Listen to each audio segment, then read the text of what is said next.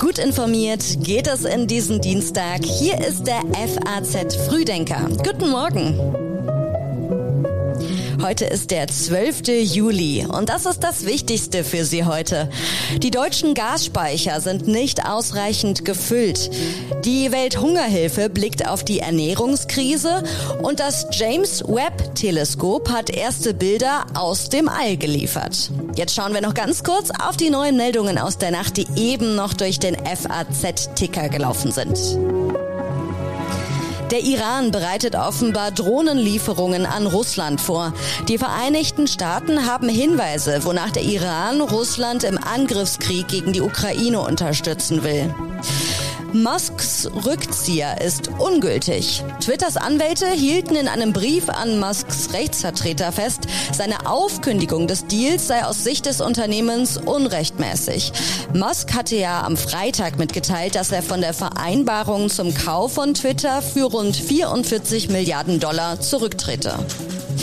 Ein Waldbrand bedroht die riesen Mammutbäume in Kalifornien. Mehr als 500 Feuerwehrleute und Helfer waren gestern noch im Yosemite National Park im Einsatz. Die Texte für den FAZ Frühdenker kommen heute Morgen von Redakteur Sebastian Reuter und mein Name ist Theresa Salentin. Schön, dass Sie heute mit dabei sind.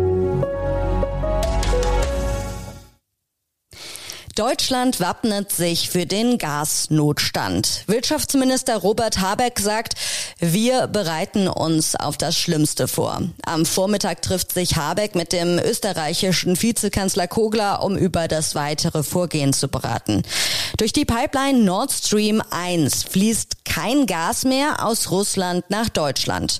Ob sich das nach den Wartungsarbeiten wieder ändert, bleibt fraglich.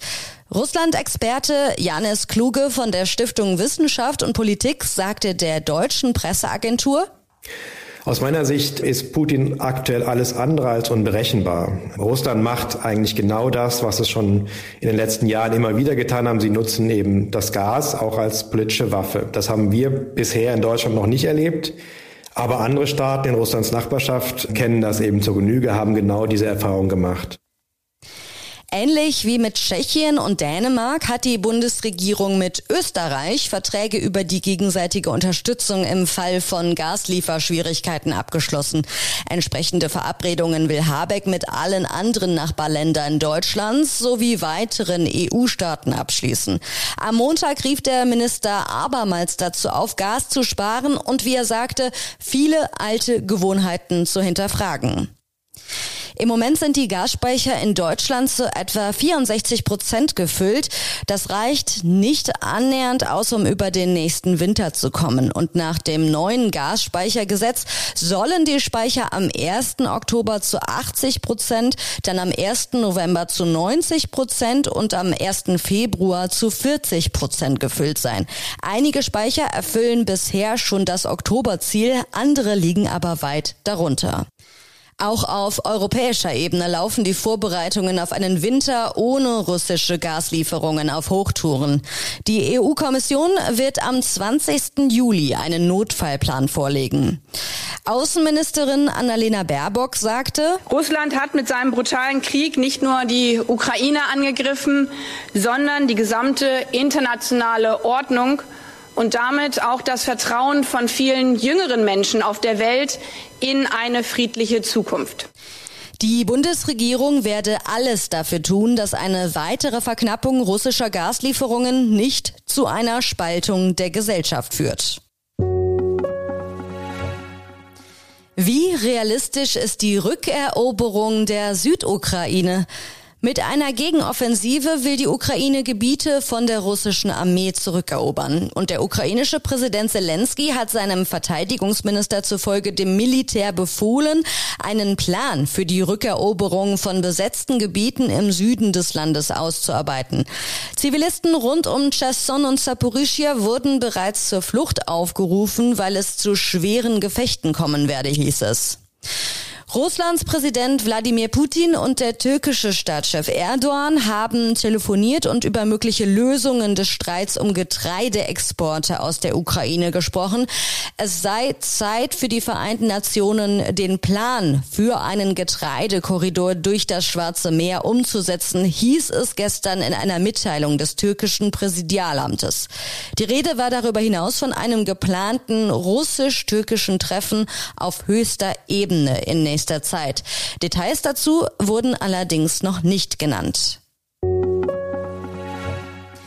Die Zahl der Hungernden auf der Welt steigt weiter und das trotz aller Bemühungen daran etwas zu ändern. Das ist das ernüchternde Fazit des neuen Welthungerberichts der Vereinten Nationen. Schätzungen zufolge waren im Jahr 2021 zwischen 702 und 828 Millionen Menschen von Hunger betroffen, also etwa 46 Millionen mehr als im Vergleich zum Mittelwert des Vorjahres. Fast zehn Prozent der Weltbevölkerung waren unterernährt, wieder ein bisschen mehr als noch ein Jahr zuvor. Besonders betroffen sind weiterhin asiatische und afrikanische Länder, Lateinamerika und die Karibik. An diesem Dienstag stellt die Welthungerhilfe ihren aktuellen Bericht vor und gibt auch einen Ausblick auf das kommende Jahr. Vereinfacht gesagt gibt es drei Hauptgründe für den Hunger in der Welt. Kriege, Krisen und wirtschaftliche Schocks wie die Corona-Pandemie, der Bürgerkrieg im Jemen oder jetzt auch der Ukraine-Krieg, die dazu führen, dass der Zugang zu Nahrungsmitteln in bestimmten Weltregionen erschwert ist. Die Zahl der Menschen auf der Erde wächst so langsam wie seit Beginn der Aufzeichnungen nicht. Nach neuesten Berechnungen werden Mitte November acht Milliarden Menschen auf der Erde leben. Im vergangenen Jahr hat die Bevölkerung auf der Welt nur um 66 Millionen Menschen zugenommen. Das waren 16 Millionen weniger als im Jahr davor. Die Wachstumsrate lag im vergangenen Jahr bei 0,8 Prozent und sie sank damit erstmals seit Beginn der Aufzeichnung durch die Vereinten Nationen im Jahr 1950 unter 1 Prozent pro Jahr. Allerdings will die Deutsche Stiftung Weltbevölkerung noch von keiner Trendumkehr sprechen. In Deutschland hat es in den vergangenen Jahrzehnten viele Veränderungen gegeben. Heute gibt es zum Beispiel deutlich weniger Verheiratete und Paare mit Kindern im Haushalt. Und vor allem der Anteil der Frauen, die keinen Schulabschluss und keine Berufsausbildung haben, hat sich im Vergleich zu den 90er Jahren deutlich verringert. Jedes Jahr ermittelt die FAZ die 100 umsatzstärksten Unternehmen in Deutschland. Viele haben sich von der Pandemie erholt, doch die nächste Krise schüttelt das Ranking wieder kräftig durch.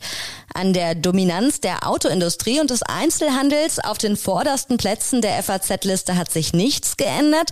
Der teilstaatliche Volkswagen-Konzern ist hier seit Jahren das umsatzstärkste Unternehmen und weit oben etabliert sich auch der Einzelhandel mit der Schwarzgruppe Gruppe, mit Lidl und Kaufland zum Beispiel, der Aldi-Gruppe, der Rewe-Gruppe und dem Edeka-Verbund.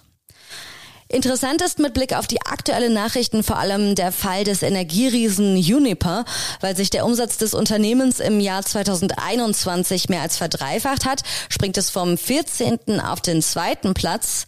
Und dass Uniper auf dem zweiten Platz bleibt, ist aber kaum zu erwarten. Die Gasknappheit setzt den Energiekonzern so stark unter Druck, dass er vom Staat gerettet werden muss. Wie spektakulär sind die Bilder von James Webb aus dem All? Zum Beispiel ähm, Doppelsterne werden jetzt als solche identifiziert, die vorher als Einzelsterne gesehen wurden. Wir werden mit sehr viel mehr Detail die Dynamik in, in Galaxienkernen zum Beispiel sehen können und natürlich durch die Empfindlichkeit auch Objekte erkennen können, wo wir nicht die Möglichkeiten hatten, sie zu detektieren. Das betrifft vor allem die weitest entfernten Galaxien, die also ganz früh nach dem Urknall entstanden sind. Da wird James Webb ohne Zweifel völlig bahnbrechende neue Ergebnisse liefern.